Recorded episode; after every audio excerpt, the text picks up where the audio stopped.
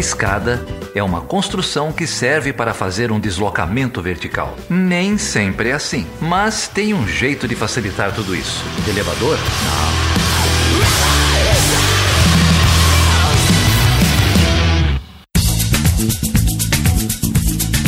Seja bem-vindo e seja bem-vinda a mais uma edição do Chutando a Escada. O meu nome é Felipe Mendonça. E eu sou Geraldo Zaran. E Geraldo, quem que a gente tem aqui hoje com a gente, cara? Hoje a gente tem o terceiro host do Chutando a Escada, o grande Renan Cirilo. Fala, Renan. Pô, valeu pelo convite, Felipe. Obrigado aí, Geraldo, pela recepção. E obrigado pelo título aí de terceiro host, né? Eu acho que foi uma das poucas oportunidades que alguém teve a, a, a honra de sediar aí o, o, o rosteamento desse lindo e garboso programa. Eu, eu, eu, vou, eu vou, fazer, vou fazer um, um, adendo aqui, senão eu vou me enroscar. É o terceiro host homem, né? Porque tem duas hosts Isso. Mulheres, que é a, Débora, é verdade, Pedro, a Débora Prado e a e Carol Pavelli. Exatamente. Ah, exatamente.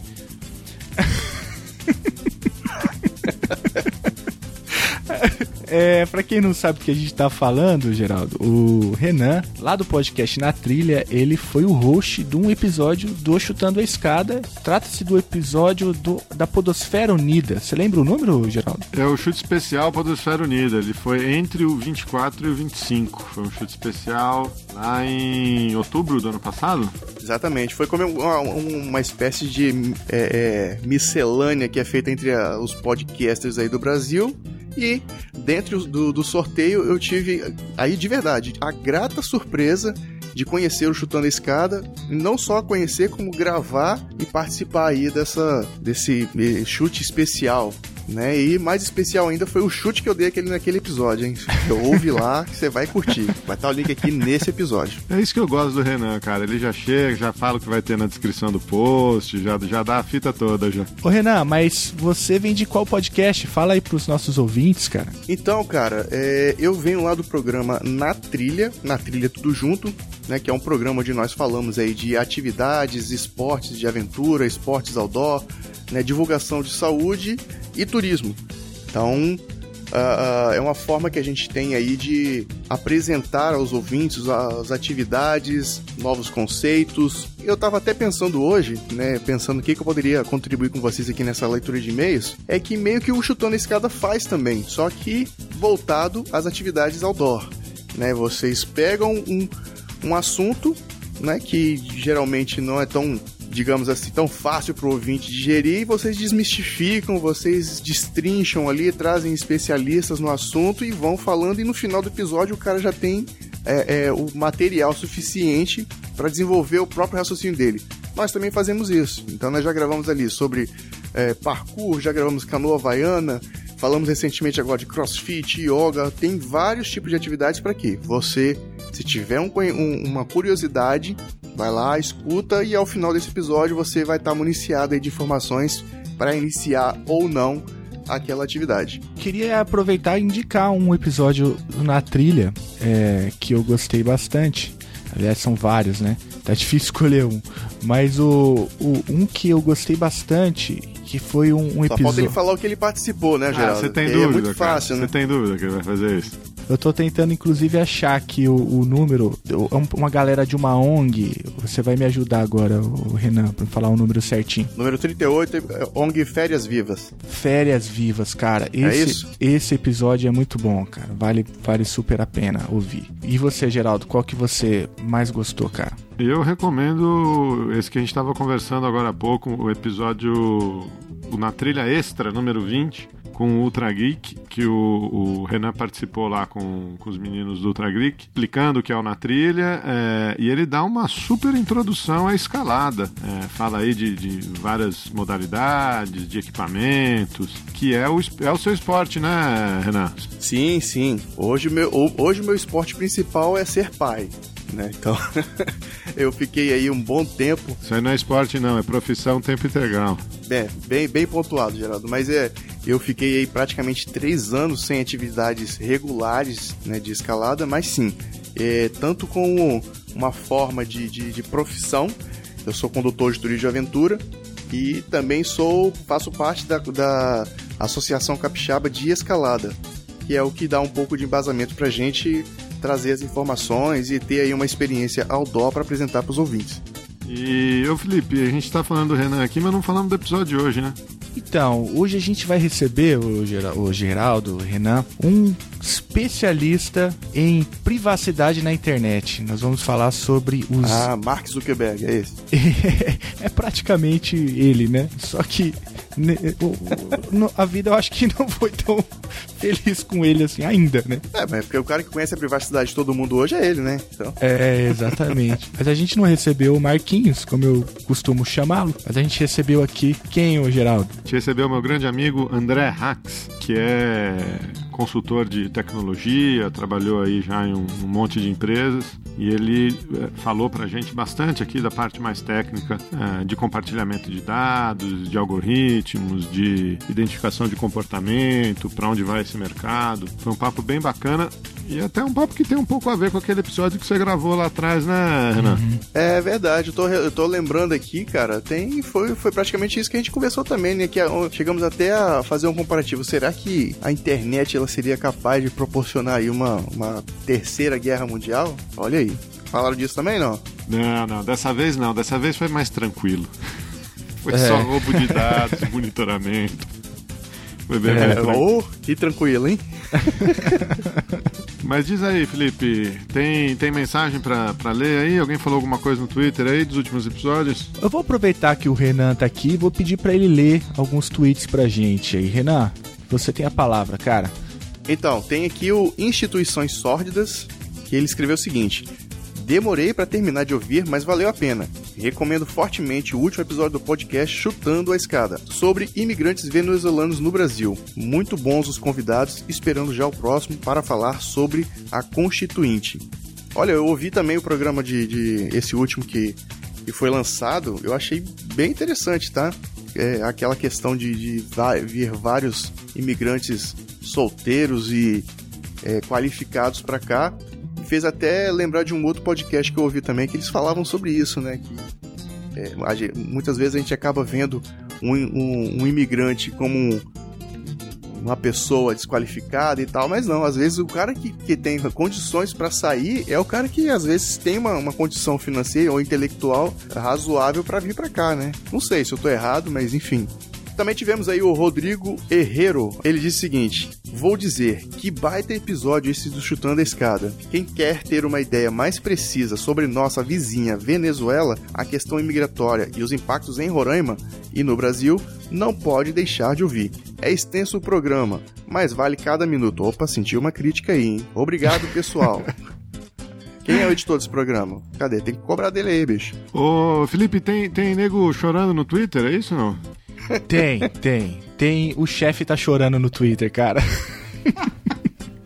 Faz um jabá aí pro chefe ficar mais tranquilo, vai. Olha só, chefinho. É o seguinte.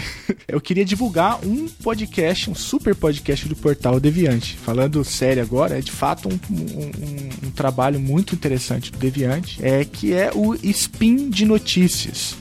O Spin de Notícias é o seu podcast diário de divulgação científica. Então, vai de A a Zinco. Passa pela matemática, pela biologia, pelas ciências políticas, mas é um grande é, podcast de divulgação científica em geral. Então fica aí a dica. Se você gosta desses episódios mais curtos, diários, sobre divulgação de notícias, o Spin de Notícias é o que você precisa no que diz respeito à divulgação científica. É, e tem uma coisa também, né, ô, Geraldo? Se, se, o, se você é igual o Rodrigo Herreiro aí, que não gosta de episódio longo, o Spin de Notícias é uma forma aí de você apresentar o podcast, a mídia podcast, para algumas pessoas próximas, né? Alguns amigos, né? Às vezes tem ali episódios mais curtos e pode servir de, de entrada aí para outros podcasts ma maiores, né? E... É isso aí, tem, tá certíssimo. Eu, a gente fez a brincadeira aí, o Fencas estava comentando outro dia que o pessoal é, recomenda podcasts de notícias, entre eles o Chutando a Escada,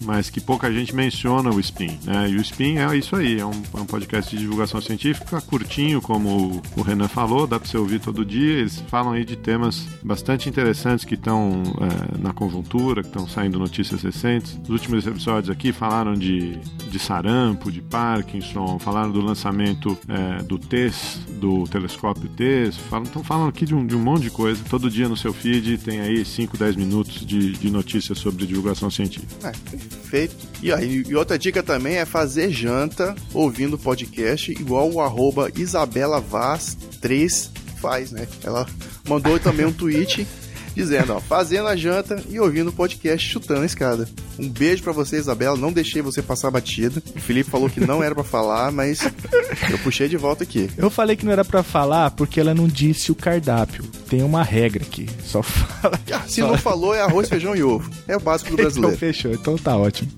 Ô Renan, você é um grande entusiasta dos encontros regionais de podcast, né? Cara, sou. E cara, vai ter um encontro agora aqui em Minas Gerais, tá sabendo? O terceiro iPod. Rapaz, eu, eu fiz muito esforço para ir, tá? Para participar, para estar tá junto com o pessoal. Eles me, eles me convidaram para estar tá junto ali, prestigiando.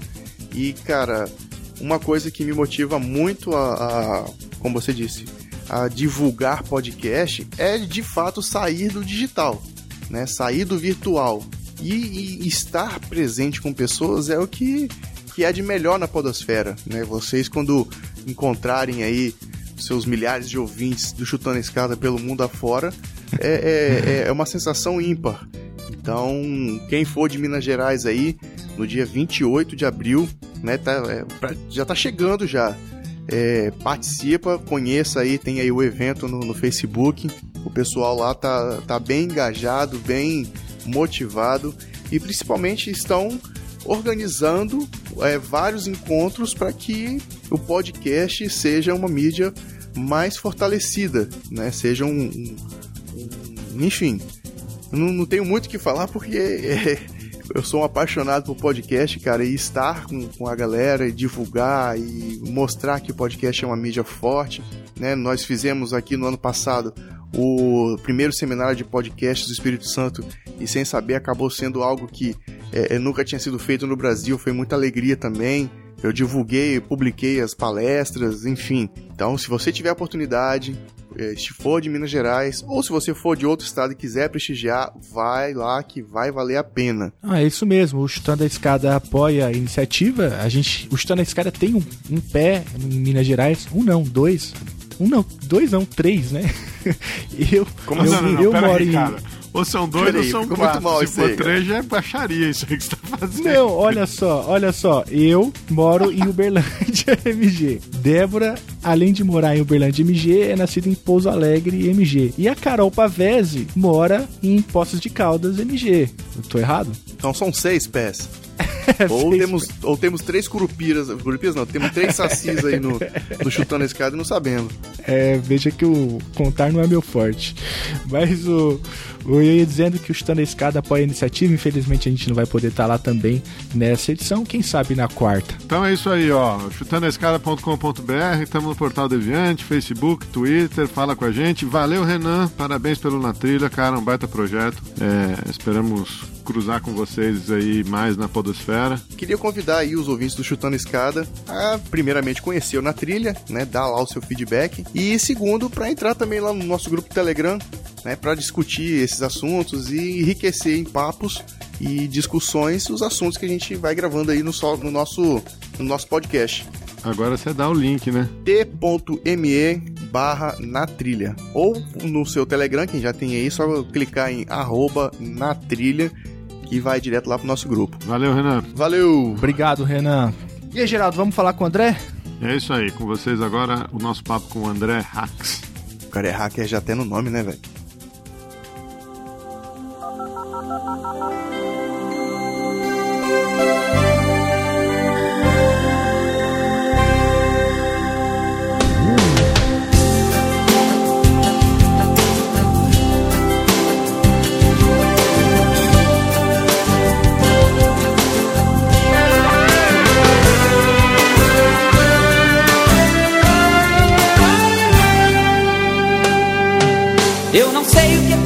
Comigo depois que eu teclei com você. nem trabalhar eu consigo. Coração corre perigo, eu queria te ver. Coração já não aguenta de saudade, se arrependa em frente ao computador. Tô esperando você, venha logo, me chama no meu ICQ. Já são altas horas, não recebi seu e-mail internet. Chequei as mensagens, a sua não veio. Já são altas horas, não recebi seu e-mail pela internet. Eu te procurei pelo mundo inteiro.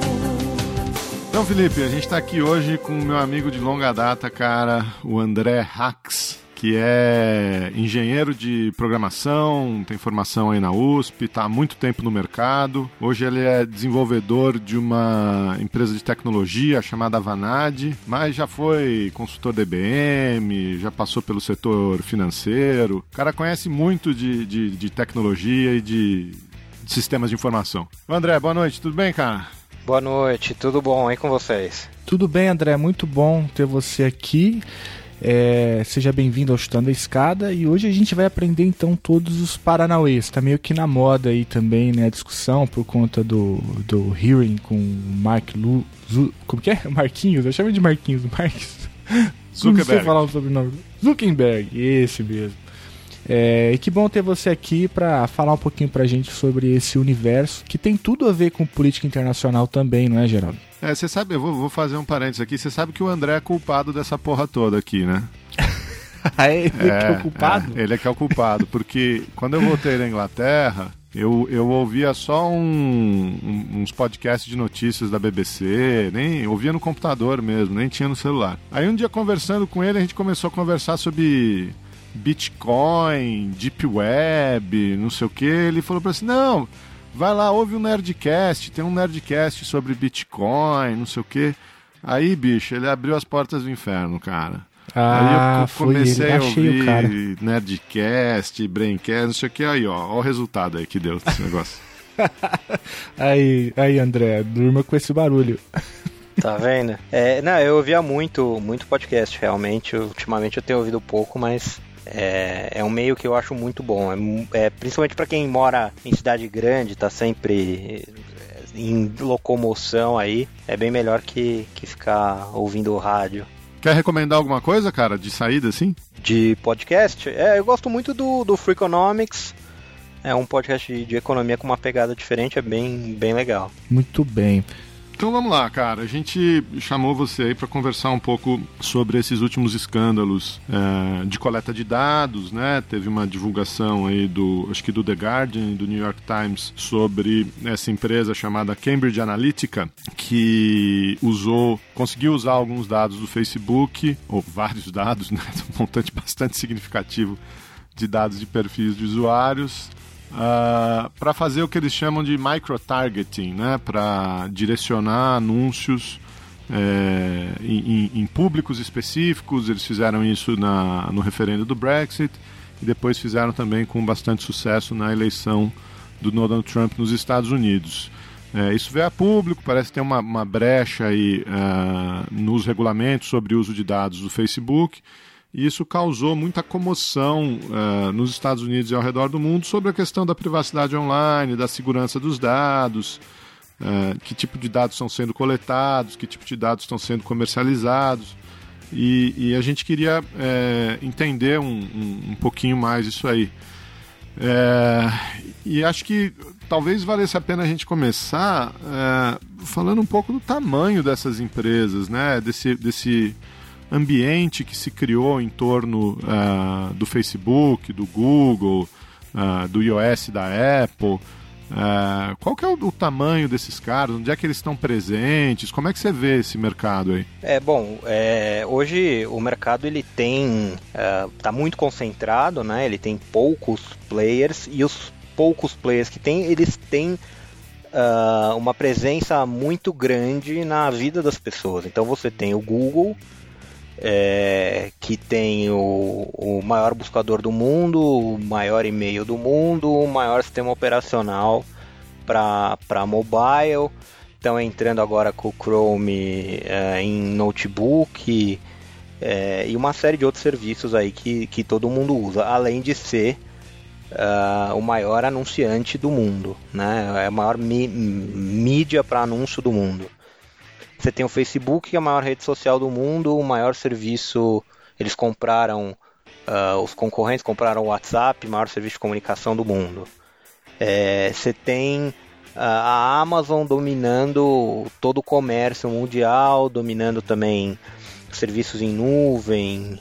É, a própria Microsoft também tem muito, muita informação, muito dado, eles estão muito fortes agora com é, a oferta de, de nuvem, principalmente no, no mercado corporativo.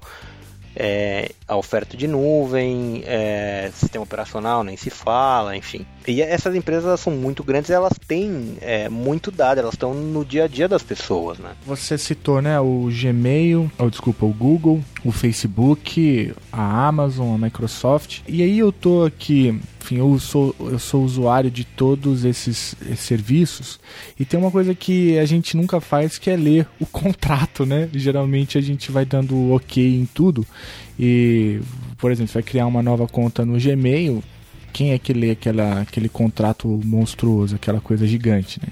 A mesma coisa com o Facebook, a mesma coisa com o Skype, nunca se lê esses contratos. E aí no, no, no bojo da, das grandes crises que surgiram nos últimos anos sobre dados e vazamento de dados e serviços de espionagens e tudo isso, comecei a prestar um pouco mais atenção nesses contratos, né? E, e me parece que é, tá muito claro em, na boa, em boa parte desses contratos que a gente, enfim, as empresas têm quase que o controle absoluto desses dados, das fotos, dos textos e de tudo que a gente posta ali, não é? Portanto, é uma coisa meio que não é uma coisa roubada, né? Mas é porque tá colocado isso em contrato. Né? Sim, não, com certeza. É, tem uma, uh, uma, uma pesquisa, algumas pesquisas do tempo que você levaria se você fosse ler todos os serviços que você usa, se você ler os termos de, de serviço de tudo.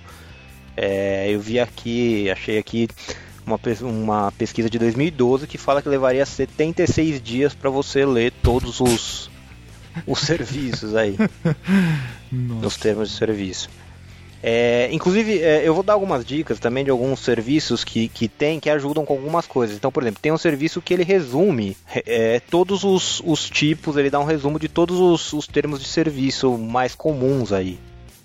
Hum. É, chama é, tosdr.org. É, você procura lá e aí você, ele te dá um resuminho uh, ah, para dizer o que, que ele faz com os dados. Se ele compartilha, ele classifica também em classes de A a E. Uhum. Então, por exemplo, do Google ele classifica aqui como classe C. YouTube seria D. É, o, o, Google, por exemplo, ele te mantém todas as buscas que você faz, ele traqueia você em outros sites, e ele pode usar o seu conteúdo para futuros, é, para serviços existentes e futuros e por aí vai. Então tudo isso está lá no termo dele. Tem uma, tem uma escala então de esse site fornece uma escala de TOSDR, eu estou chutando aqui, deve ser Terms of Service Doctor, né? Uma coisa assim. Não, é, Terms of Service Didn't Read. É para quem didn't não read. quer ler os o... termos de serviço. Eu ouvi há pouco tempo um, um pesquisador é, inglês falando que eles fizeram um experimento é, para provar esse ponto aí, né, que ninguém lê. É, eles, eles criaram uma rede Wi-Fi gratuita no centro de Londres e, e ficaram lá fornecendo o serviço por uma hora e para usar o Wi-Fi você só tinha que dar um ok num, num termo de serviço, né? E, e, uma das primeiras cláusulas do termo de serviço é que a pessoa que, que usasse o Wi-Fi estaria abrindo mão do seu primeiro filho. e, Essa é boa. E eles tiveram... Ou vender a alma também, é, né? É. os caras tiveram, sei lá, 350 pessoas usando na, em uma hora, sei lá quanto tempo. Então foi, foi um negócio bem, bem sintomático, assim. Mas é isso, né?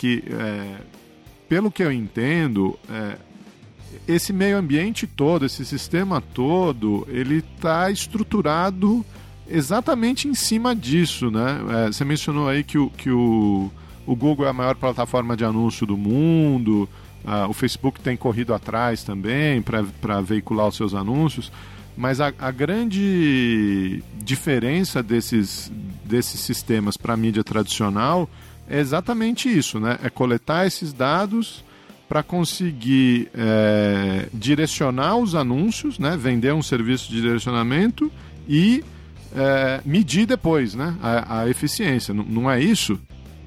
Exato, é exatamente isso. É, na, na, era pré-internet, eu vou, vou fazer algum um disclaimer aqui que eu não sou de marketing, né? Mas na era pré-internet, o marketing ele era muito mais baseado em grandes grupos. Então você fazia anúncios, você tentava segmentar uh, por grupos. Por exemplo, ah, você sabe que as pessoas que, que gostam de golfe vão ler uma revista de golfe e se anunciava ali. É, na, depois que a internet se popularizou e esses sistemas de anúncio, você faz grupo de uma pessoa. Então você consegue anunciar exatamente o que aquela pessoa está querendo ver. Então o marketing passou a ser muito mais baseado em dados, tanto do ponto de vista do, do de quem anuncia, do anunciante, quanto do ponto de vista das plataformas, do, do Google, Facebook, entre outras. Então, é, o, o, que eles fazem, por exemplo, se você, vocês já devem ter tido essa experiência. Você vai lá num, num site de compra qualquer, num submarino, por exemplo, e vai lá e busca uma televisão. Você vai passar 15 dias vendo propaganda em tudo quanto é lugar daquele modelo que você, que você viu. Por quê? Porque quando você acessou o submarino, o Submarino foi lá e avisou para essas plataformas de anúncio, para o Google, para o Facebook, etc., que você viu aquele produto. E o próprio Submarino foi lá e programou um anúncio nessas plataformas para ah, quem viu o anúncio e não comprou, quem viu esse produto e não comprou, eu vou uh, mostrar esse anúncio por, sei lá, dois dias, cinco dias, dez dias, aí depende do, da política de cada empresa. Mas, mas isso também está ligado com o modelo de negócio, né? Porque você não paga para usar o Google. Você não paga para usar o Facebook, você não paga. Então, o, o, o, jeito que esses caras se monetizam é, é vendendo essa propaganda e, num certo sentido mais amplo, vendendo esse dado, não é isso? Exato, exato. Todos eles, é, que, na verdade, você não é cliente do Google, você é, ou do Facebook, você é usuário. Os clientes reais do Google, do Facebook, são os anunciantes. Você é o produto que ele está vendendo, é, a, a, aquele. Uh, ele está te vendendo o botar um anúncio para você. Então você acaba sendo, de uma certa forma, o produto do Google. É, o, Sakamoto teve aqui no a Escada, ele disse exatamente isso, né? Você está usando um serviço que é gratuito, é, tá jogando ali uma tonelada de dados, né, tanto em texto quanto em imagens. Né? O, os caras armazenam esse, esses dados de graça para você, né? mas isso tem um custo e o custo é que você se torna um produto, né? É, você se torna o próprio produto. Então, e ele também a, a, até é, falou uma coisa que eu achei muito interessante, que assim, sem curtidas no Facebook é, o algoritmo te conhece como um grande amigo seu. 200 curtidas, o algoritmo conhece como você mesmo se conhece. E 300 curtidas ou mais, o algoritmo consegue prever é, um, um, uma coisa, um gosto seu ou uma tendência sua para o consumo. Isso aí tem. Eu achei curioso, André, que você falou do, do Freakonomics, né? É, e, e, eu acho que o, o que a gente está vivendo hoje não é só a expansão uh, das redes sociais ou do acúmulo de dados, etc. Mas é, um, é uma conjuntura né, entre é, esse acúmulo de dados e essa capacidade de processamento que a gente nunca teve antes, com uma, uma revolução nas, na, nos estudos sobre comportamento e nas teorias sobre comportamento, né? É, que o pessoal do Freakonomics lá faz, é, faz muita menção, né? Então, coisas que, que antes você imaginava que não tinham relação nenhuma, né, como o seu gosto musical, ou seu gosto por esportes, ou uh, o horário do dia que você acessa a rede, essas, essas empresas que, que têm todos esses dados estão começando a fazer cruzamentos e achar correlações que geram isso aí, né? Capacidade de previsão, de gostos, de costumes, sem você consegue explicar um pouco mais disso? Como é que esse, esse, é, esse direcionamento é feito, enfim? É, então, é, vamos lá, eles criam é, modelos uh, baseado em histórico, então ele sabe, é, como eles têm dado de muita gente, ele sabe que pessoas que vão tendo um certo tipo de comportamento, no futuro eles tomam um certo tipo de ação. Então, sei lá, se você começou uh, a ver, uh, por exemplo, começar a procurar produtos é, ou páginas e curtir muita coisa sobre bebês e ir atrás de grupos de bebês e coisas do tipo, provavelmente é porque você está é, esperando um filho e aí ele vai te oferecer é, um anúncio de um berço ou de algo do tipo.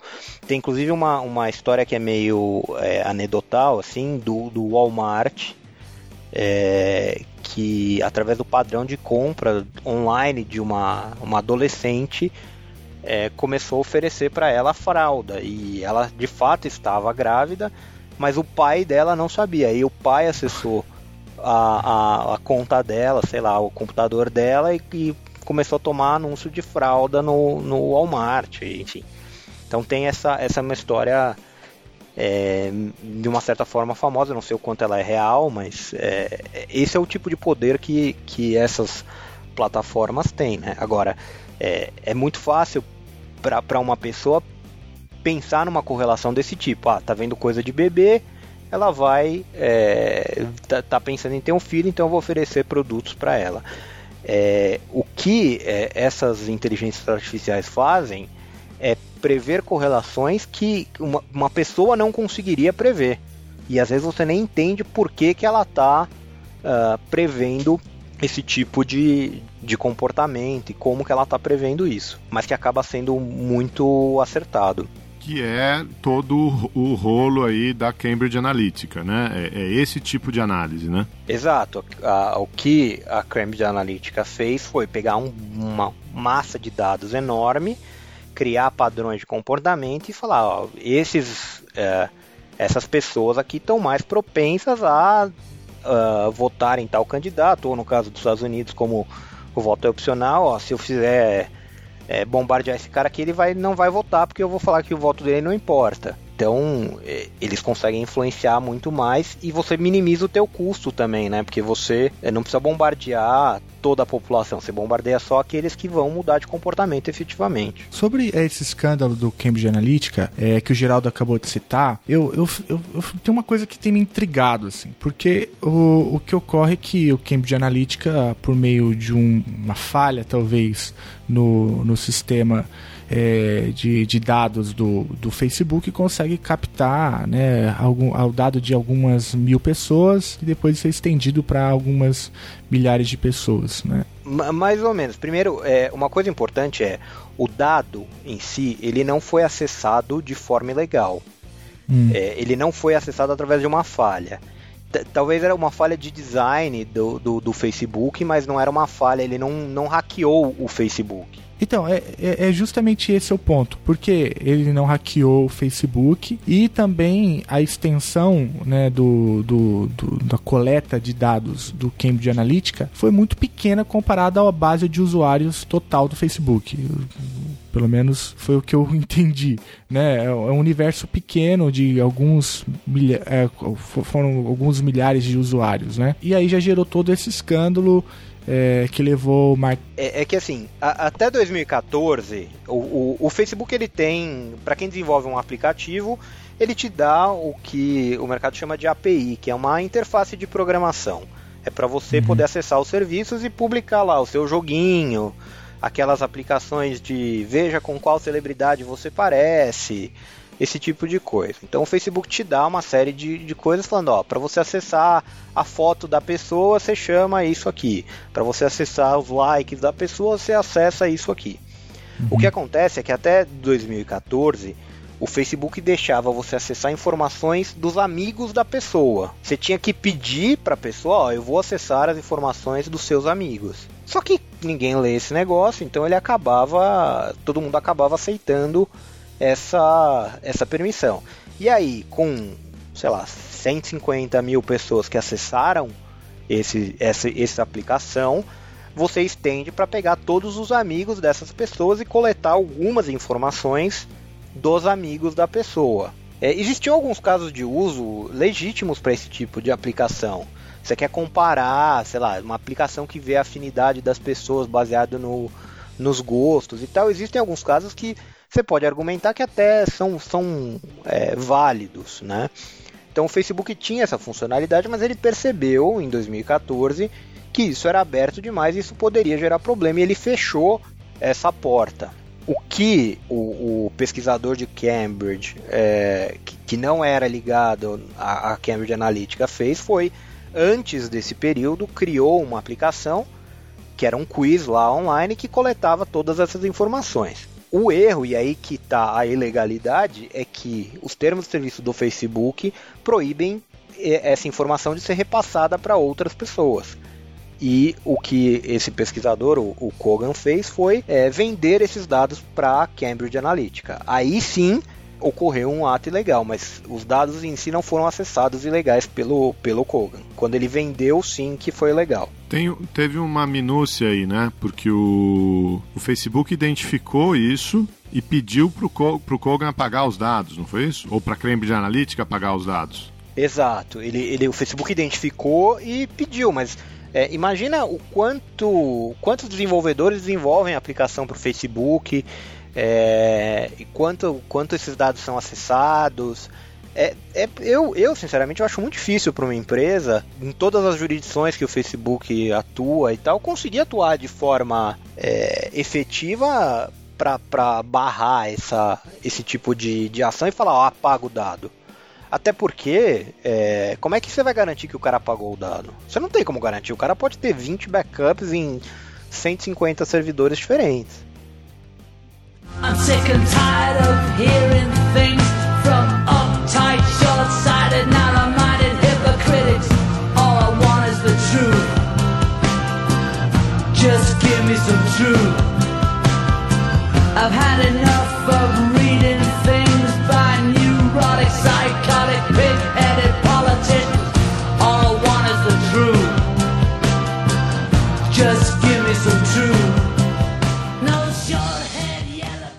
E aí, André, olha só, agora há pouco saiu uma, uma reportagem no Estadão dizendo que o escândalo da Cambridge Analytica envolveu dados de 87 milhões de pessoas. É, isso na, na, na, perspectiva assim, mais otimista, né? Alguns falam de 50 milhões. Essa foi o que o número o maior, maior número que eu vi na imprensa, 87 milhões de pessoas. Ah, quem, quem deu esse número foi uma ex-funcionária da, da Cambridge Analytica chamada Britney Kaiser. Se eu não me engano, ela está é, também envolvida aí no, no, nos, né, nas investigações que ocorrem é, no, no Congresso norte-americano. É, 87 milhões de pessoas é um número bem, bem, bem significativo e foi essa base de dados que a Cambridge Analytica usou, por exemplo, para fazer é, as campanhas é, que o Geraldo citou tanto no, na Inglaterra quanto nos Estados Unidos. Agora, o contraponto que eu queria fazer é o seguinte: é, 87 milhões de usuários, já é, esses dados, né, quando é, tratados pela Cambridge Analytica, já se tornou uma ferramenta muito poderosa. Mas o Facebook, como um, né, uma rede social, como um todo, ela tem muito mais do que 87 milhões de pessoas, 87 milhões de usuários. Tem mais de um bilhão de usuários, eu diria. Não, não sei quantos, quantos usuários exatamente. Mas o, acho que o que o Cambridge Analytica, esse caso da Cambridge Analytica nos mostra é que mesmo com quantidade pequena de dados comparado, por exemplo, com o banco de dados que o Facebook tem como todo, ou que o Google tem como todo, ou que a Amazon tem como todo, já é suficiente para os caras fazerem tanta coisa. Imagine, enfim, o que, o que uh, as pessoas que têm acesso de fato aos dados do Google, aos dados do Facebook, o que, que esses caras podem fazer. Faz sentido isso que eu tô, eh, essa pergunta? Não, claro, com certeza. É, inclusive, é, tem um ponto adicional que não é só que o volume pela quantidade de pessoas, tá? Mas o volume de dados que o Facebook consegue coletar é muito maior do que a, Cambridge Analytica conseguia coletar dos usuários. É, ninguém sabe ao certo qual, que dados o Facebook coleta, mas o Facebook poderia coletar, por exemplo, quanto tempo você passou vendo cada tipo de post de cada pessoa. Ele poderia coletar. É, você começou a digitar uma resposta para alguém no, no, no, num post que você está colocando lá, você começou a digitar e desistiu de digitar. Ele poderia coletar essa informação do, do que você pensou em digitar, mas não quis mandar para a pessoa. É, então, é, o volume de dados que o Facebook poderia potencialmente ter é enorme. O Facebook, o Google, enfim, todas essas empresas, né? Além da, da, da questão do pelo volume de pessoas, mas também pelo uh, pela, pela, pelo tipo de tecnologia que eles têm e, e, e tipo de uso que eles têm, eles poderiam coletar uh, uma quantidade gigantesca, né? É, eu vi aqui, ó, o, no Estadão, o Facebook alcança 2,07 bilhões de usuários no mundo. Quem coletou esses dados, no caso da Cambridge Analytica em particular, quem coletou os dados foi o Kogan, né? Isso. É, no momento inicial e aí depois é, teria vendido. Agora, uma coisa importante é que assim, ele coletou 87 milhões de pessoas, eles podem usar esses dados para traçar os perfis e eles podem influenciar muito mais gente. Porque a partir do que você tem um perfil traçado, você não precisa fazer o anúncio para aquelas 87 milhões de pessoas. Você pode fazer o anúncio para qualquer um. Que bata na, com aqueles critérios, né? Que bata naquele critério. Você fez um critério lá que no estado X, a pessoa que curte, é, sei lá, no, no Alabama, uma pessoa que curte é, uma página de arma é alguém que eu quero atingir com esse tipo de anúncio. Eu vou lá e atinjo. Uhum. Ou as outras pessoas que não necessariamente tiveram os dados vazados. Ah, isso é importante falar. Por, embora 87 milhões é uma amostragem muito significativa é, e o alcance, portanto, é muito maior, não faz todo sentido. O, a, a Cambridge Analytica alega que eles têm é, perfis para quase 230 milhões de eleitores nos Estados Unidos, derivados desses dados, né? É, e, e os, Estados, os, Estados, Unidos têm uma população de eleitores de 250 milhões, então é, é quase todo mundo. Né? É porque você consegue complementar essa informação com outras fontes também, né? Não só Facebook, mas você consegue comprar de outras fontes. Aqui no Brasil, por exemplo, você consegue comprar dados de Serasa, de, de outras fontes desse tipo também é uma, uma quantidade de dados bem grande. Explica o, o negócio do Pixel, do Facebook Pixel, do Google Pixel. Ah, então, é isso que faz a personalização, por exemplo, personalização de anúncio é, funcionar. Quando você acessa uma página, por exemplo, uma página do UOL ou uma página de um, de um até de banco, alguns bancos têm é, página de, uh, de compras, um site de compras, é, o dono do site pode escolher colocar lá nas páginas dele o que o Facebook chama de pixel, que é um código que, do, do Facebook que está naquela página. Então o Facebook começa a monitorar todas essas páginas que você está acessando. Então você foi lá no Submarino, você acessou a página principal do Submarino. Facebook sabe que você acessou, o Google sabe que você acessou. É, você foi lá no carrinho. É, e, e, todos esses pixels eles têm comandos específicos para, por exemplo, ah, o cara adicionou um negócio no carrinho, o cara tirou do carrinho, o cara uh, foi para a página de checkout. Ele tem esses estágios até para ajudar o anunciante a direcionar o serviço dele. Então ele sabe, é, é muito melhor para um anunciante uma pessoa que viu um produto e adicionou no carrinho, vale muito mais, a propensão dele para compra é muito maior do que uma pessoa que uh, simplesmente viu um produto. É, então o Facebook acaba coletando todas essas informações e essa informação ela sai qualificada pelo, pelos próprios uh, anunciantes, né? Então você sabe que aquela pessoa tá, tá vendo um tipo de produto X, um tipo de produto Y, qual tipo de site que ela está acessando, e você acaba monitorando, o Facebook, Google, etc., acaba monitorando é, as pessoas, é, até pessoas que estão fora da rede, elas são monitoradas, que é o tal do, do shadow profile que foi perguntado no Congresso americano, o, um dos senadores lá perguntou é, desses shadow profiles, são profiles de pessoas que não necessariamente estão na rede. E como que funciona isso, cara? Então, é. o, o, ele está coletando essa informação. Você está no seu computador, você não é usuário do Facebook, mas hum. você está acessando, você está comprando, você está acessando sites, etc. Via esse pixel ele está coletando essa informação. O Shadow ele não, ele não sabe quem é você, André, ou você, Felipe, mas ele sabe qual é o mas seu ele tá comportamento. Tá. Ele Entendi. sabe o seu comportamento. E parte do Shadow Profile também está relacionado com o que as outras pessoas fazem. Se alguém foi lá e te procurou no Facebook, mesmo que ele não tenha te adicionado como amigo, jogou o teu e-mail lá, procurou no, no uh, ah, para ver se vai adicionar, para ver uma foto, etc. O Facebook sabe que aquela pessoa te procurou, então é um potencial contato. Por isso que às uhum. vezes você fala, puta, como é que o Facebook sabe aqueles amigos sugeridos? Como é que o Facebook sabe que aquela pessoa me conhece? Provavelmente porque aquela pessoa viu o seu perfil, procurou você, ou é, é, quem tem aplicativo do Facebook instalado, uma das permissões que o Facebook pede e que eu recomendo que ninguém dê, eu por exemplo nunca dou essa permissão, é de acessar os seus contatos do smartphone. Hum. No momento que você fez isso, ele tem toda a tua lista de contatos, ele sabe todo mundo que você conhece. Então ele sabe o, o telefone, às vezes o e-mail, se tiver lá na lista de contatos. E ele acaba criando uma rede de pessoas que se conhecem, mesmo que a pessoa não esteja cadastrado lá. É, uma, uma coisa que eu não entendi muito bem é, por exemplo, você citou o caso da, do submarino que, que permite é, é, esse, esse pixel né, numa, uhum. numa, na sua página e que inclusive fornece esses dados do Shadow Profile para o Facebook. Queria fazer um disclaimer aqui que o site do Chutando a Escada não tem Facebook Pixel nem Google Pixel, tá? é, isso o, o ouvinte nunca saberá ao certo. Né?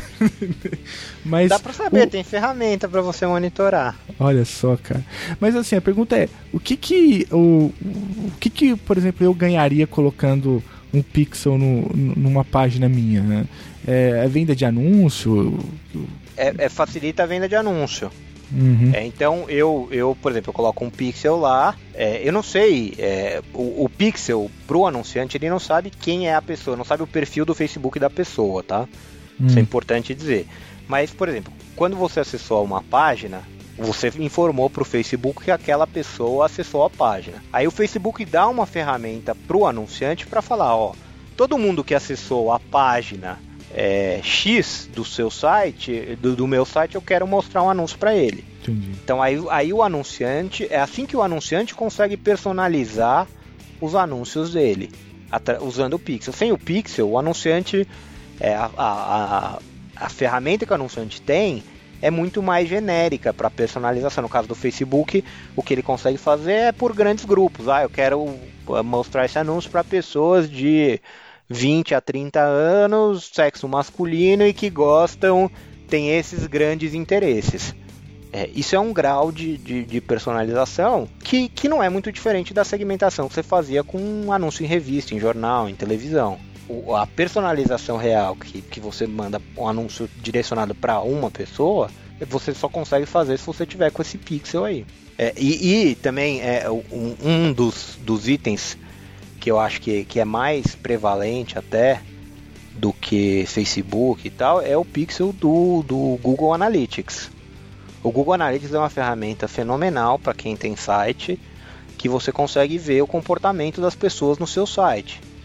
É, então você sabe quantas pessoas estão acessando, de que lugar do mundo ele vem, é, o, o, quais as páginas estão sendo mais acessadas. Ele te dá uma série de ferramentas que para quem tem um site é, são muito poderosas. E nisso o Google, o que o Google ganha em troca é coletar informação de todo mundo.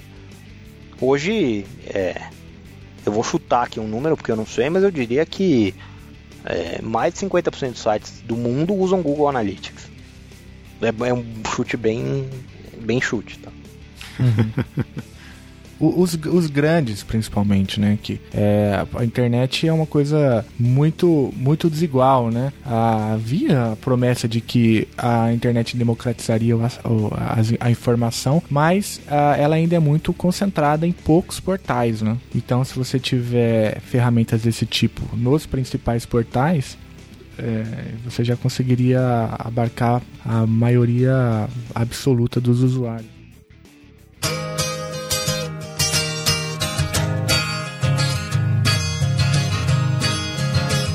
I'm looking through you. Where did you go? I thought I knew you. What did I know? You don't look different, but you have changed. I'm looking through you. You're not the same. O André, te fazer uma pergunta meio off-topic aqui, é, um pouco nessa onda do, dos grandes portais e, e, e da democratização, não sei o quê, porque, é, eu, enfim, tem um pessoal que imagina a internet como é, uma fronteira de mercado que não tem muita barreira de entrada, né? É, se você pensar nos mercados tradicionais, por exemplo, se você for querer é, entrar no mercado de, sei lá, de aviação, ou de construção civil, ou, é, ou mesmo de, de fornecimento de banda larga. Esses mercados têm umas barreiras de entrada de investimento que são enormes, né? É, e a internet, principalmente nos Estados Unidos, a tecnologia em geral e a internet em particular, é, renovou o mito do, do self-made man, né? do cara que triunfa pelo próprio esforço, né? Ah, então é o, é o Bill Gates e os amigos programando, é, o Zuckerberg não dorme de, de Harvard, que criou um, uma rede social e aí foi expandindo, é, ou sei lá, o, o cara do Airbnb que programou um, um sistema, foi numa incubadora e aí criou um um conglomerado sem ter um quarto de hotel, essa, essas histórias assim. Né?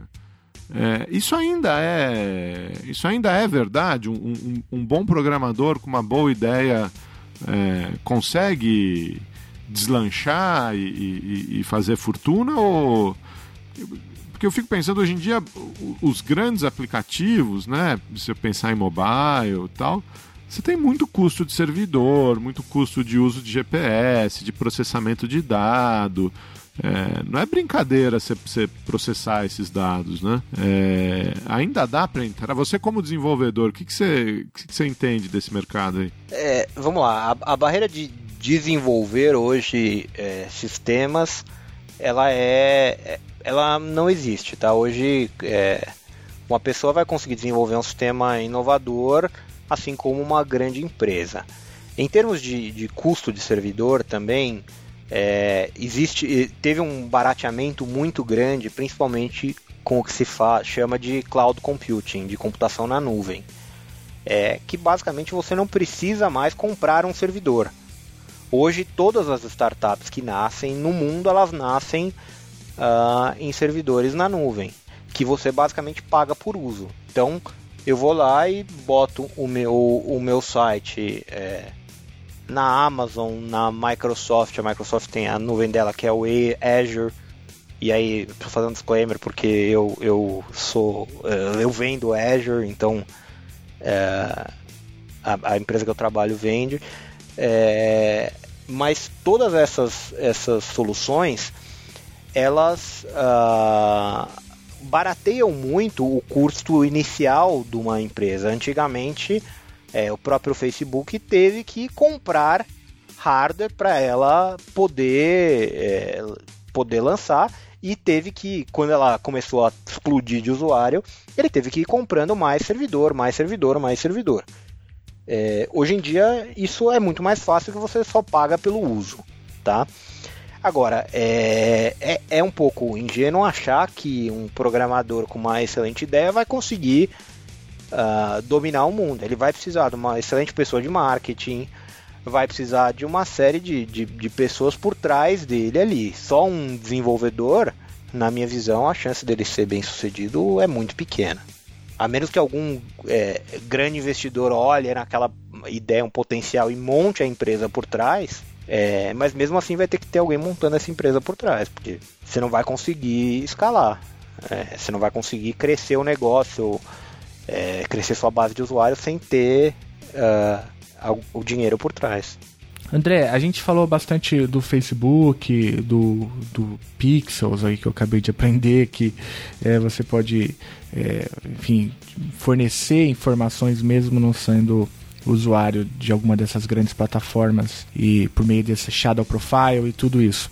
Agora, o, isso me, me faz pensar num, num evento importante na política internacional contemporânea, que foi justamente o, o escândalo que ocorreu nos Estados Unidos é, alguns anos atrás, se não me engano, lá em 2010, se não me engano, 2013. o vai saber.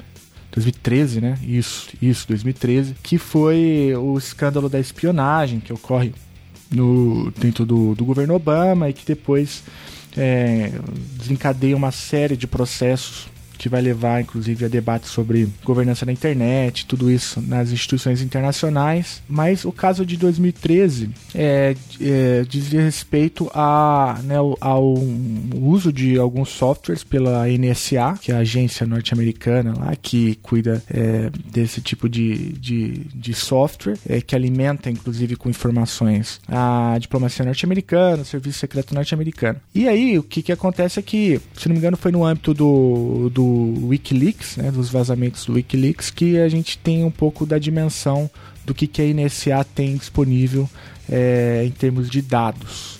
O, naquela época, é, vazou né, para a imprensa alguns slides da NSA fazendo referência a um software chamado Prism, né, P-R-I-S-M. E um daqueles slides, eu me lembro que era uma coisa bem Deltan Dallagnol, um slide muito mal feito assim, mas tinha o, o vários logos de grandes empresas, muitas delas já foram citadas aqui. O próprio Facebook, a, o Gmail, mas também tinha o Skype, também tinha o iOS, é, o Hotmail, o YouTube, e tudo isso servia como uma é, plataformas que de certo modo concediam é, informações para esse software do, da NSA, o Prism. E aí eu me lembro também que a Dilma cancela uma viagem para os Estados Unidos, porque se lia e-mails da Dilma. Também, se eu me lembro bem, é, alguns, alguns figurões importantes da nossa política usavam o Gmail, né? Que é uma coisa muito louca, né? Mas eu tô fazendo esse contexto todo, essa, dando esse contexto todo, justamente para a gente entender a dimensão até onde isso tudo pode ir. Porque o que você, enquanto desenvolvedor, enquanto um engenheiro de computação, é, pode nos dizer sobre isso? Qual é a real dimensão é, desses dados todos compilados? O que, que isso pode fazer? É, a gente tem alguma noção por conta desse escândalo, mas eu não consigo é, mensurar muito bem a dimensão disso. Né? É, e aí, eu só me, se me permite uma última colocação, que eu não sei até que ponto isso tenha, tem tem algum cabimento, mas eu li em algum lugar recentemente, não foi esse ano, que também havia uma suspeita de que até mesmo o áudio né, é, é, é passível de captação é, por exemplo, em sistemas Android, em smartphone, né? Os caras conseguiam ouvir mesmo com o celular aparentemente desligado e coisas assim. Porque se tudo isso entregar o que promete, né? Basicamente é o fim da privacidade. É, acabou isso, não existe isso, né? É, então, no, no caso do, do Prism, não, não fica claro, tá? É, eles falam que eles coletam dados da Microsoft, então Hotmail, Yahoo, Google, Facebook, YouTube, Skype, Apple é, e uma série de, de outras empresas. Mas não fica claro é, o mecanismo como eles fazem isso, tá? As próprias empresas negaram veementemente que elas dão acesso direto aos servidores e aos dados para qualquer agência governamental. É óbvio que pode ser uma negação protocolar, é, mas é, não fica claro então como que a NSA capta esses dados. É, se de fato ela consegue captar esses dados na mesma, no, no mesmo grau que, que o Facebook, se ela tem acesso a todos os dados do Facebook, do Google, etc., é, sem dúvida é, ela consegue. A, a, privacidade da pessoa não existe. Ele vai saber, vai, vai te conhecer aí é, muito mais do que o seu psicólogo, muito mais do que você mesmo, sua mãe, seu pai, todo mundo junto é, porque os dados é, são basicamente todos os seus dados em todos esses provedores. Existem outros modos que a NSA consegue coletar, sem dúvida, os dados. Tá? É, ela consegue monitorar dados uh, trafegando na internet, quando a, os dados não são criptografados. Ela consegue, é, então, é, principalmente e-mail, e-mail algumas vezes trafega não criptografado é, já melhorou bastante, a maioria dos dados hoje já está, mas na época que saiu esse escândalo não era. É, tanto que você vê, se você olhar, todos os grandes é, serviços desse tipo, é, não sei se por conta da NSA ou por conta de outras agências de, de monitoramento de outras nações, todos esses dados você acessa http google.com, ele vai te direcionar para HTTPS, que é uma conexão criptografada que em teoria ninguém consegue ouvir o que está passando ali. Tá? É, não está claro qual a capacidade que essas agências governamentais têm de quebrar criptografia, porque certamente elas têm alguma capacidade, mas não, não, não se sabe o quanto. Mas sem dúvida eles têm um, um grau de monitoramento grande das pessoas. Com relação ao Android que você falou de ouvir, é, existem softwares que você uh, que, que, você consegue instalar no, no, no sistema operacional para uh, é, poder ouvir as pessoas. É, não é algo que dê para fazer em larga escala, tá? Porque ia acabar a bateria de todo mundo, porque se ficar ouvindo e mandando esse dado para os servidores o tempo inteiro, você ia gastar muito, muito dado. Então é muito mais fácil nesse caso é, você ouvir chamadas, então grampear o telefone direto na empresa telefônica, do que monitorar no próprio aparelho. Embora que no aparelho você conseguiria monitorar em qualquer hora, não só quando a pessoa está usando.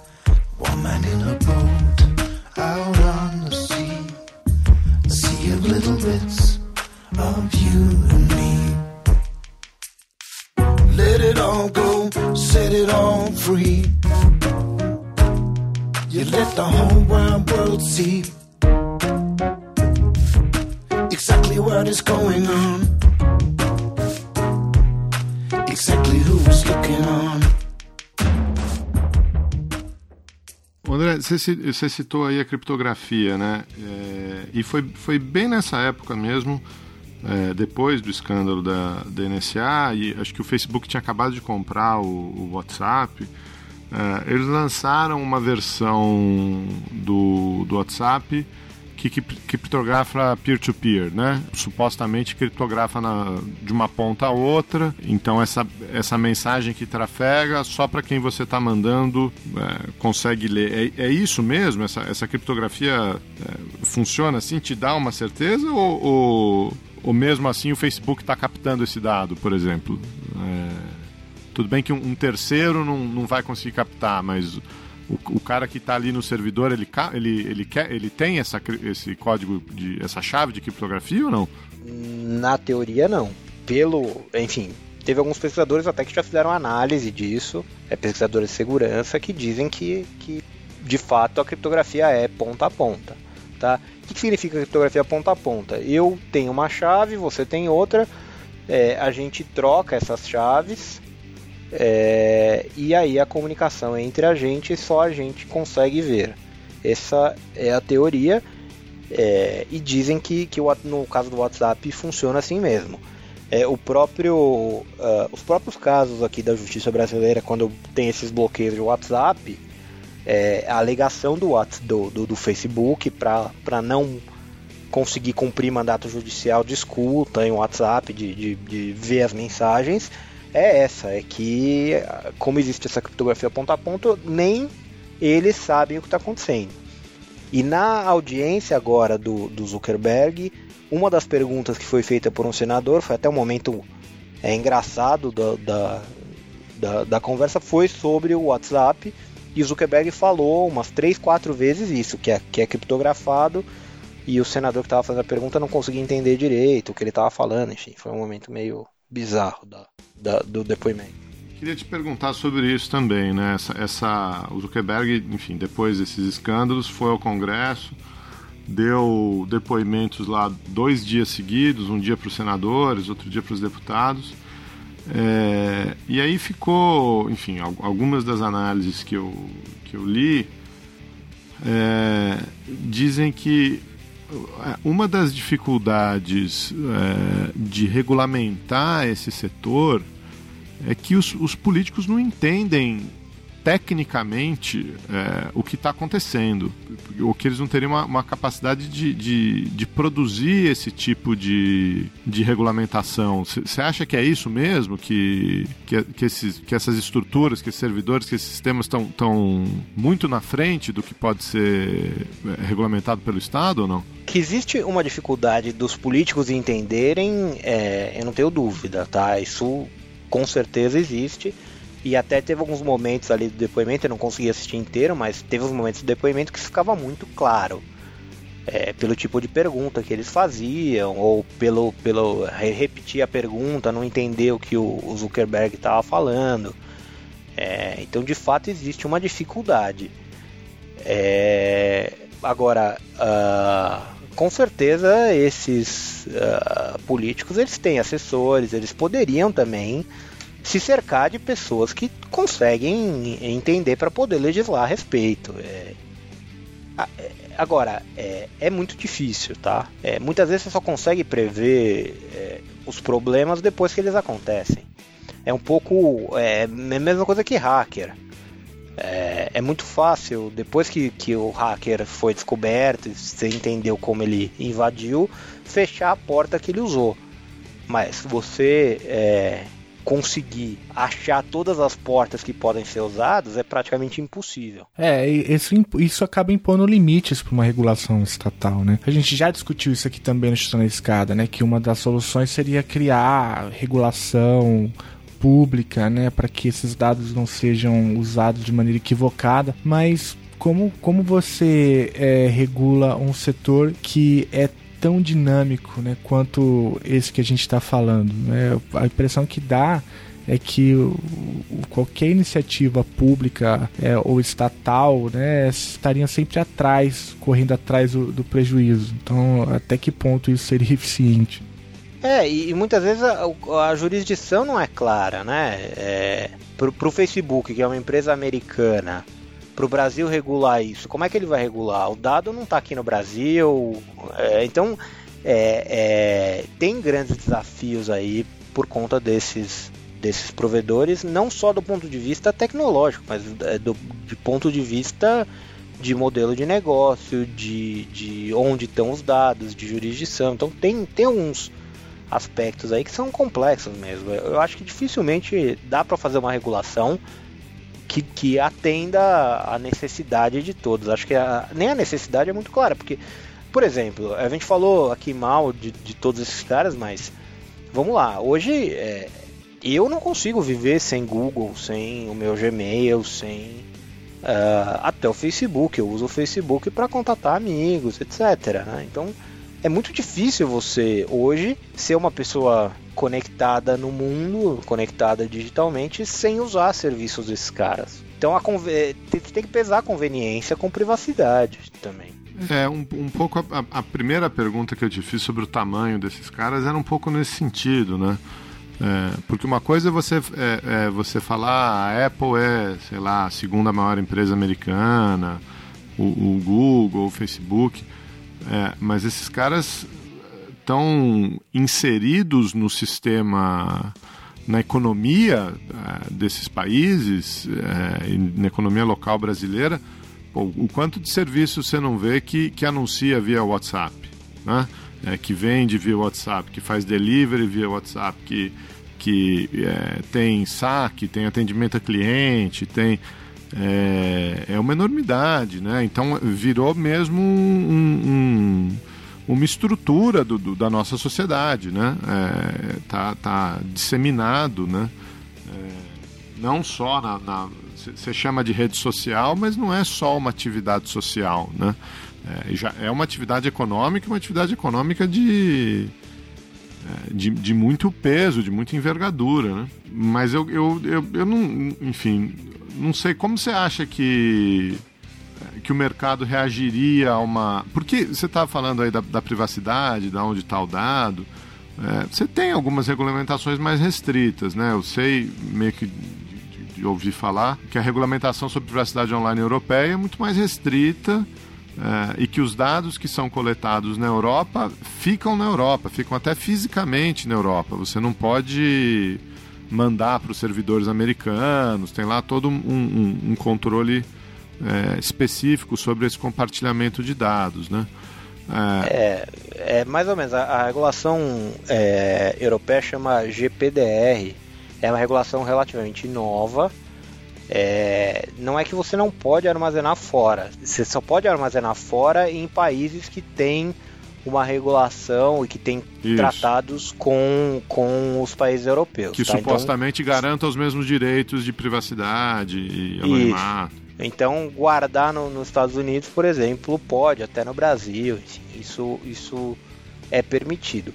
É uma legislação é, que com certeza é, ela é bem mais ampla, né? A regulação ela fala que qualquer dado de cidadão europeu ou dado de pessoa que esteja na Europa é, tem que se seguir essa regulação. Então, mesmo que você esteja no Brasil pegando um dado de um cidadão europeu, você teria que seguir essa regulação. Mas também não está claro, é, até por ser uma regulação nova, é, como que você consegue fazer essa regulação valer? É, as multas que eles falam são muito pesadas, é, então eles seguiram o caminho de botar multa pesada. Então, sei lá, dá até acho que 6% do faturamento global da empresa se tiver uma violação. Um negócio assim, um negócio realmente é, enorme. É, mas, assim, ainda não foi aplicado nenhuma multa, até onde o meu conhecimento vai, é, e não está claro o, quanto que eles vão pegar pesado caso ocorra esse tipo de violação. O próprio Facebook, você mencionou essas multas aí sistema europeu, o próprio Facebook tem um, um, uma nuvem pairando aí é, de um acordo que ele tinha assinado com a FDC americana em, em 2011 sobre é, compartilhamento de dados sem consentimento do, do usuário. É, e se eu não me engano, se a resolver aplicar a multa, é um negócio como 40 mil dólares dia é, de 2011 para cá, da data de assinatura do, desse termo de ajuste de comportamento com a FDC até agora. Então eles estão mensurando aí se vão se vão aplicar isso aí ao Facebook ou não. Mas o que eu ia te perguntar é se você tem algum, algum feeling ou alguma, enfim, alguma ideia é, de como o mercado reagiria se, essa, se uma regulamentação sobre privacidade mais pesada realmente é, fosse regulamentada pelo Congresso americano, por exemplo, e aí se espalhasse pelo sistema é, de baixo para cima, né, sobre é, consentimento claro do usuário, ou, ou impossibilidade de compartilhamento de dados sem o consentimento, ou enfim, até uma regulamentação do Estado sobre o servidor, sei lá o que, que esses caras podem, podem bolar, né? Mas você acha que isso afetaria significativamente o mercado, impediria novos desenvolvimentos de, de, de, aplicações? É, ou, ou, ou, você acha que, que realmente é uma corrida que o, que o, que o Estado não tem como ganhar, que, que, que, que o mercado vai estar sempre na frente? Depende de, de como você. de como forem essas regulações, do, do quão pesado foram as punições. eu acho difícil de regular, porque mesmo em mercados que são regulados, por exemplo, uh, o mercado de, de táxi, o Uber foi lá e ignorou solenemente todas as regulações, criou um serviço e expandiu, teve um monte de, de derrota legal, continuou ignorando essas derrotas, expandiu e hoje é a força que todo mundo conhece. Quer dizer, se uh, a empresa tiver. E, e, hoje ninguém mais proíbe o Uber. Né? Então, é, eu acho que o mesmo pode acontecer com, com, com, com outros tipos de regulação. É, mesmo regulação do mercado financeiro, que é o mercado regulado no mundo inteiro, teve um monte de, de das empresas chamam, chamadas de fintechs que quebraram todos os paradigmas, muitas vezes indo contra a regulação ou atuando à margem da, da, das regulações e estão muito bem. Algumas empresas ficaram é, muito grandes, viraram banco, enfim. Então eu acho muito difícil. Eu acho que, que você vai acabar tapando o sol com a peneira. Você vai conseguir segurar alguma coisa, mas não, não vai durar muito, não. É, eu acho que é um, uma dinâmica muito parecida, claro, cada um com a sua especificidade, mas uma dinâmica muito parecida com o mercado financeiro, né? Que é uma coisa que eu, que eu já tenho um pouco mais de conhecimento. Você cria um tipo de inovação financeira a sua grande maioria essas inovações não são ilegais, elas atuam, elas surgem né, numa, na margem da lei, é, que a lei não cobre, é, e depois você tem toda uma, uma tentativa, né, a depender do que ocorre. Se, por exemplo, essa inovação gera um, um, tipo de bolha, um tipo de crise ou algum tipo de questão social, aí você tem o Estado que tem que se movimentar para dar conta de um novo tipo né, de inovação que tinha sido é, que foi feita, mas que nunca tinha sido pensada antes. Então essa é a impressão que dá, né? A mesma coisa com a tecnologia. Ela vai avançando e não há como prever para onde a coisa vai, né? Então, se a gente for pensar em termos de regulação, o, o Estado está sempre dois ou três passos atrás.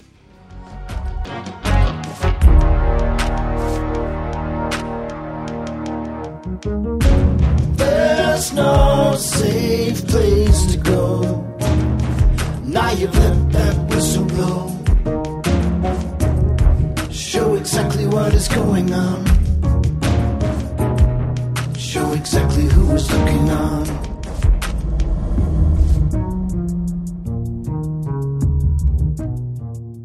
O, mas eu queria é voltar um, um ponto que o André mencionou quando fez menção ao seguinte é, fenômeno, né? Caso o Estado brasileiro decida regular alguma coisa, como que, por exemplo, fa é, nós faríamos com o Facebook? Como, como o Estado brasileiro pode regular 100 milhões de usuários brasileiros usando o Facebook, sendo que o Facebook não é uma empresa brasileira, não tem seus servidores aqui, é, funciona a partir de, da legislação e da lógica de servidores de outros países. Né? Isso me fez é, pensar, André, num, numa outra coisa que eu, que eu já, já li aqui ou ali, que é justamente, eu não sei como pronuncia, ICANN, né? I-C-A-N-N. Uhum. Que, que é a Corporação da Internet para Atribuição de Nomes e Números. Basicamente é essa agência, ela que distribui protocolos na internet, né, como o IP, o IP6, o IP4. E eu sou um completo leigo no assunto, mas imagino por qualquer, qualquer é, é, enfim, dispositivo é, que esteja na internet precisa de um protocolo desse tipo, né? E quem organiza esse tipo de protocolo é essa agência chamada ICANN, que é uma agência que está nos Estados Unidos, subordinada ao governo dos Estados Unidos, é, faz parte do Departamento de Comércio dos Estados Unidos. Né? Não, não e, mais, né? Então, é aí que como que tá essa situação hoje? Porque eu lembro que no escândalo é, da NSA havia uma, uma proposta da Comissão Europeia, inclusive, de internacionalizar esses protocolos. Né? Eu, eu segui um pouco isso aí é, durante o governo Obama. É, depois do, da NSA realmente, do, do escândalo da NSA, realmente teve essa, essa crítica muito forte. E uma das iniciativas do Obama para tentar calar um pouco os críticos uh, foi exatamente uh, passar para frente o, o, o, controle dos DNS. Né? Eh, eles fizeram isso em 2016 e, e realmente criou-se lá uma, uma organização sem fins lucrativos com participação internacional. Tinha uma proposta para levar isso para dentro da ONU, mas não foi para frente. Ela, ela, ela não é parte do governo americano, mas ainda está lá, enfim. Hoje o, o, o, governo americano não tem o controle que tinha é, ah, 10 tá. anos atrás. É, e, e, isso. Foi outubro. É... 1 de outubro de 2016, ela saiu debaixo do governo americano. Foi, foi, um, dos, foi um dos resultados, um, do, um dos produtos da crise, né? Foi, foi. Foi uma resposta aos escândalos do NSA. Não, é justamente esse ponto, né? Eu fiz esse paralelo da ICANN, que até muito recentemente era subordinada ao governo norte-americano. Eu também não sei tecnicamente qual a relevância disso, imagino que seja muito relevante, né? Embora talvez a ICANN não consiga mapear perfis e coisas do tipo, ela pode decidir se um dispositivo está ou não está na internet, porque ela simplesmente distribuiu os protocolos, né? É, é ela faz isso num nível muito mais macro, tá? Ela distribui os, os pools de endereço de internet, então é, os endereços IPs, e ela faz também a distribuição, ela cuida do, do sistema de DNS, que é o que traduz Uh, quando você digita www.google.com, é isso que traduz para saber qual o endereço que vai cair. Ela cuida do, do nível mais alto dos DNS, então ela gerencia o nível mais alto, que seria o .com, ponto BR ela delega isso para alguém e ela é, também delega a administração dos, dos IPs para outras entidades, tá? Ela não controla tudo uhum. e ela uhum. não monitora nada.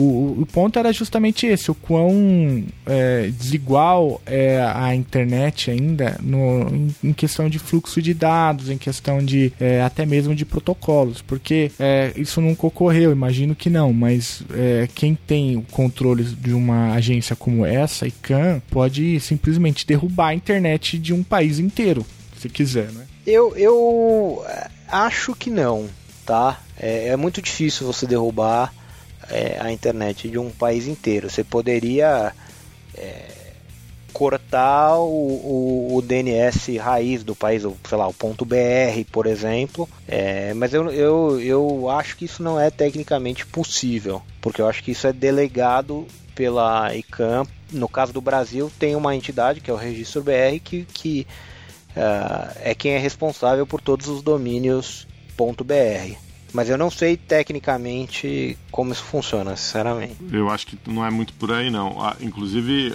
as, os relatos de cerceamento de internet, de queda de comunicação que a gente ouve, tem muito mais a ver com corte de cabos submarinos do que com com bloqueio de, de IPs. Né? Certamente é um método mais eficiente. É. Não, é, e, e, e, normalmente são pelos próprios estados, né, que cerceiam é, os seus cidadãos. É, isso, é, tem casos isso, relacionados isso. Na, na, na Turquia, enfim, outros países árabes, na época da Primavera Árabe, aconteceram. a própria China. Uhum, é, a própria China. É, é, é sempre. É, você tem razão, é sempre inverso, né? A relação. É o próprio Estado que, que cria limitações. Agora, uma coisa, uma coisa que, que é interessante, quer dizer, a ICANN, depois dessas mudanças aí de 2016, ela abriu uma série de, de novos tipos de domínio. Quer dizer, antigamente você tinha os domínios de país e aí mais uma, um punhado de domínios, .com, é, .org, eram poucos os domínios. Agora você tem é, uma infinidade de outros domínios. Vocês já, já devem ter visto sites com domínios, por exemplo, ponto online, coisas do tipo que, que a ICANN abriu, né? Isso mostra que, que, que também está em evolução uh, a ICANN, enfim. Então, eu acho que essa gestão uh, compartilhada aí acaba servindo também para abrir um pouco mais. O, controle pelos Estados Unidos, é, é o anterior, tinha muito mais a ver com isso, né? com os rumos futuros da internet. Né? É, que os, os, os rumos, as, as, trajetórias de desenvolvimento tinham que passar por lá de alguma maneira, né? De IPv4 para IPv6, de protocolo de segurança, ou que você está falando aí de, dos domínios, e agora é, é, enfim, democratizou de alguma maneira, né? Não, ou pelo menos não tem, é, não tem que ter a aceitação do Estado americano a priori. É, o fato é que é, com o escândalo da Prism, né, é, não, não, esse, esse, método do protocolo não, não faz sentido, né? Do ponto de vista assim do, da, ah, da sim, geopolítica da internet, porque aliás fariam, na verdade seria o movimento inverso, né? É, eu estou pensando aqui, quanto mais gente na rede, melhor. é, porque quanto mais dispositivo na rede, melhor se a, se a intenção, enfim, for monitorar mais e controlar mais.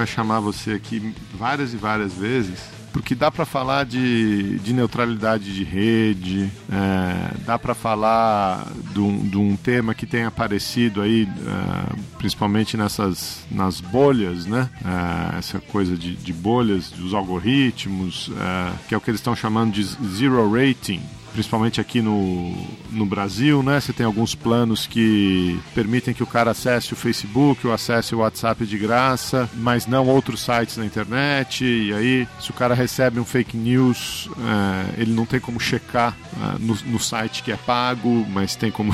ele, ele, mas ele recebe aquele conteúdo de graça por causa do plano mobile dele. E consegue compartilhar. E consegue compartilhar. Né? Tem o fato que a gente mencionou aqui dessas desses portais não serem produtores de conteúdo e se eles devem ou não ser considerados como produtores de conteúdo, porque é um, um, um, algo que todo mundo fala, né, que ah, o Facebook é o maior veículo de mídia do mundo e não gera nenhuma notícia, né? Ah, mas será que ele não deveria então estar sujeito às mesmas regulamentações que os jornais estão, de padrões de ética, de, de apuração de fatos, etc. Então tem, cara, tem um, uma infinidade de temas aí, passando por espionagem, que a gente não falou, por por hackers e, e, e esses escândalos de, de cyberespionagem, de fazendas de trolls russos e, e que mais você eh, puder imaginar, né? É, inteligência artificial, que eu acho que também é outro programa que dá um, uma conversa aí sem, sem tamanho, né? É, ainda sobre o tema do, do, do escândalo do Facebook, é, uma das coisas que aconteceram é, depois do, do que foi tudo revelado, que eu acho que, que vale a pena falar, é assim, o Facebook ele está revisando muito o passado, então pode ser que a gente tenha mais anúncios de, de outros vazamentos, que o Facebook se comprometeu a revisar é, para trás todos os dados que foram coletados e ver se tem mais alguma coisa estranha. Então pode ser que tenha outros agentes aí que a gente não conhece que acessaram dados demais. E o Facebook diz uh, também que ele fechou algumas portas aí sim para agentes maliciosos, para hackers que faziam busca de dados dentro da plataforma dele. E que aí é, uma das coisas que eles falam é que a maior parte, isso até está num blog do Facebook, que a maior parte dos 2 bilhões de usuários podem ter o, os dados uh, acessados de alguma forma por agentes maliciosos. Como que era feito isso? É, o Facebook tinha uma funcionalidade que você conseguia buscar uma pessoa, buscar o perfil de uma pessoa só pelo e-mail da pessoa. Então você digitava o e-mail da pessoa ou pelo nome, enfim. Mas uh, se você tivesse o e-mail da pessoa, você colocava o e-mail lá, você conseguia ver o perfil público da pessoa. Então você conseguia confirmar o nome da pessoa, você conseguia ver alguma série de informação. Eles desabilitaram essa essa ação porque disseram que estava sendo usado aí por uh, agentes maliciosos para buscar informação. Pelo que eu entendi, o Zuckerberg adotou um tom muito humilde, entre aspas, né? É, fazendo vários meia-culpas, dizendo que vai mudar, é, excluindo alguns é, alguns utilizadores da plataforma. Eu, eu entendi que eles foram muito rápidos na. ou estão tentando ser, dar a imagem de que eles estão sendo rápidos na resposta é, até para evitar um, um, mais regulamentação ou evitar mais gente olhando, né? É, tem até uma iniciativa particular sobre regulamentação de anúncio político é, na plataforma que ele diz que apoia, que que os, que os anúncios políticos têm que mesmo ser controlados, que ele suporta essa, que ele apoia essa legislação. Então eu, eu entendi que eles estão dispostos a fazer alguns tipos de ajuste para não sofrerem uma intervenção maior, né? É, eu acho que sim. Eu, é, assim, é, eu acho que a postura que ele mostrou depois desse desse escândalo todo é, é consistente com o que ele tinha mostrado antes. É, uma das características do, do, do Facebook é que uh, algumas vezes ele toma algumas ações que podem parecer que vão contra ele mesmo. Então, é, ele é, teve uma iniciativa algum tempo atrás que ele reduziu a quantidade de, de anúncios e de posts pagos e de conteúdo para priorizar uh, o conteúdo gerado pelas pessoas, que é um conteúdo que ele não consegue monetizar. Então ele tem algumas ações desse tipo que me parecem que ele está óbvio que ele é capitalista, ele quer dinheiro, enfim, é, isso é inegável. Mas me parece que ele está tomando algumas ações de fato para tentar melhorar uh, e minimizar o efeito que esse tipo de coisa pode ter nas pessoas e, e na, na política, principalmente. Eu fiquei com a impressão que assim, ele está tentando demonstrar essa velocidade, né? Como vocês mencionaram, que ele está tentando fazer alguma coisa para poder dar uma resposta aos recentes escândalos. Mas eu também fico com a, a sensação de que é, o, o, que o que pode ser feito, na verdade, essa é a pergunta, né? O que pode ser feito? Tem, o que, tem, tem algo que pode ser feito dentro da própria empresa, né? A gente já sabe que a solução estatal é uma solução atrasada por natureza, né? Mas dentro da própria empresa, o que, o que, que pode ser feito? Eu tenho a impressão também de que é, é uma, é uma resposta institucional da empresa, entendeu? Que tem que dar uma resposta para não perder anunciantes, mas não tem muito o que fazer, né? Porque o modelo de negócios do Facebook, pelo que vocês mencionaram durante o programa todo, depende muito disso, né? Então você cria uma ferramenta aqui, uma outra ali, evita um determinado tipo de utilização dos dados, é, muda ali uma política do API, não é? Foi, é esse o termo, André, que você citou Isso. lá no início? Muda um, um, determinado protocolo aqui ou ali, mas como responder a um, uma avalanche né, de postagens, informações de 2 bilhões de usuários? É, o, o, primeiro ponto, assim, e, e, foi algo que o Facebook já fez no passado, é mudar uh, o, o padrão de privacidade quando as pessoas se cadastram ou para todos os usuários. É, o Facebook fez isso é, há um tempo atrás, eu não lembro exatamente quando, é, mas uh, ele já fez isso. Periodicamente também é, ele mostra mensagens para as pessoas falando: olha, tá na hora de revisar suas privacidades, vamos ver quais aplicativos você deixou acessar seus dados. Então ele faz isso uh, até sem esses, esses escândalos, ele, ele já tinha feito algumas ações nesse sentido. É, eu acho que essa ação proativa que ele está fazendo, de, de correr atrás, de ele proativamente fechou algumas portas na, na API dele depois que isso aconteceu, já tinha fechado antes, fechou mais algumas agora, tirou algumas funcionalidades. Mas, mas assim, também não tem muito o que ele possa fazer é, a, além disso, tá? Eu acho que o principal coisa que o, o Mark Zuckerberg, como CEO, pode fazer é mudar a cultura da empresa para que as pessoas pensem mais no, no usuário, na privacidade do usuário, para tentar criar isso lá embaixo na base da pirâmide em quem está definindo as funcionalidades, os produtos, etc. Mas não tem grandes ações que eu veja que ele possa fazer. Tenho a mesma impressão. E os usuários aqui do grupo do Telegram do Chutando a Escada, André, eles podem ficar tranquilos ou, ou no Telegram tem... Telegram tá de boa, só tem, o Putin Tem monitoramento de pixel também. Então, o Putin proibiu o Telegram, né? É, ele tá tentando cercear. O, eu acho que o, o Telegram, ele é... Uh, o código dele é aberto, então as pessoas podem ler o código. É, de fato, ele tem funções de criptografia. Ele é relativamente... Ele é seguro, né? Pelo menos é o que dizem. É, e eu acho que o fato de o, o país onde a sede da empresa está querendo proibir mostra que realmente ele, ele tem funcionalidades de privacidade. Né? Senão a Rússia não estava querendo proibir. Olha aí, pessoal do grupo, chutando a escada sempre na vanguarda. Então, Geraldo, vamos, vamos para a pergunta clássica e derradeira? Vamos, cara. André, você lembra quem é a Nazaré Tedesco? Eu juro, eu nem tava lá foi minha. Foi dela. Essa maldita escada que derrubou a minha amiga.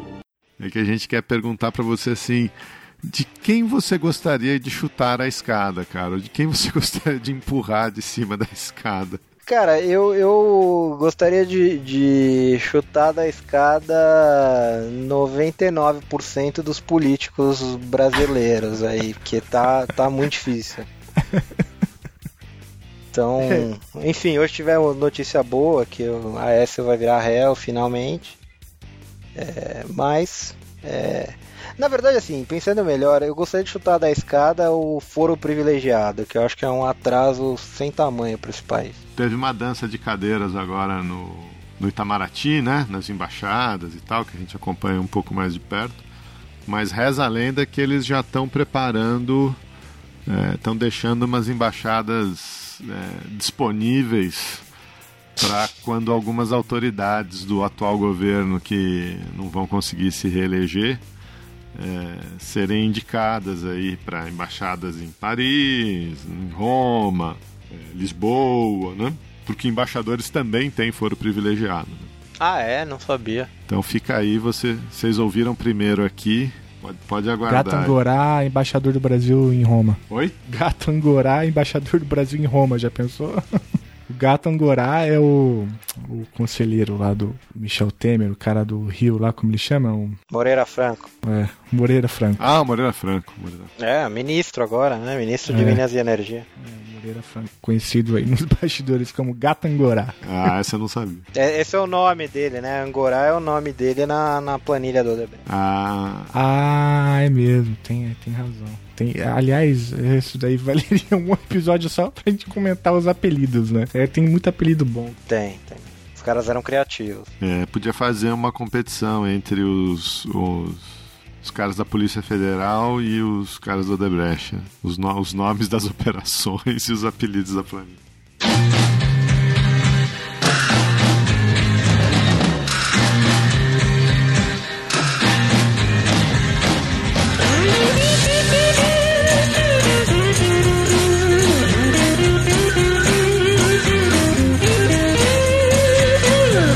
Must be some kind of way out of here. said a joker to the thief. There's too much confusion. I can't get no relief. André, muito obrigado, cara, pelo papo. Enfim, desculpa as perguntas óbvias, mas pra gente aqui perguntas necessárias pra gente tentar entender um pouco o que que tá acontecendo, até porque somos todos, como você falou, dependentes, né, dessa da internet, desses serviços todos. Então, entender um pouco a nossa condição diante dessas ferramentas é algo bastante importante. E os nossos ouvintes também que, que são mais atentos aí à política internacional sabem das implicações que isso tem para a relação entre países, né, e, e, a discussão da governança da internet, tudo isso. Então é um tema muito necessário, vai ser cada vez mais necessário, né, é, é a tendência é que essa frente aí de discussão de política internacional e com, com internet, é, privacidade na rede, é, fluxo de dados, tudo isso, a tendência é que esses sistemas cresçam. Isso sem mencionar conceitos como cyber warfare e tantos outros que estão mais ou menos na mesma arena. Né? Então, eu queria te agradecer demais, aprendi muito e as portas aí vão ficar abertas para que você volte e dada essa, essa, essa conjuntura que eu acabei de descrever, imagino que você vai voltar muitas vezes. Imagina, eu, eu que agradeço aí o convite, foi muito legal participar aqui. Valeu, Andrezão, obrigado, cara.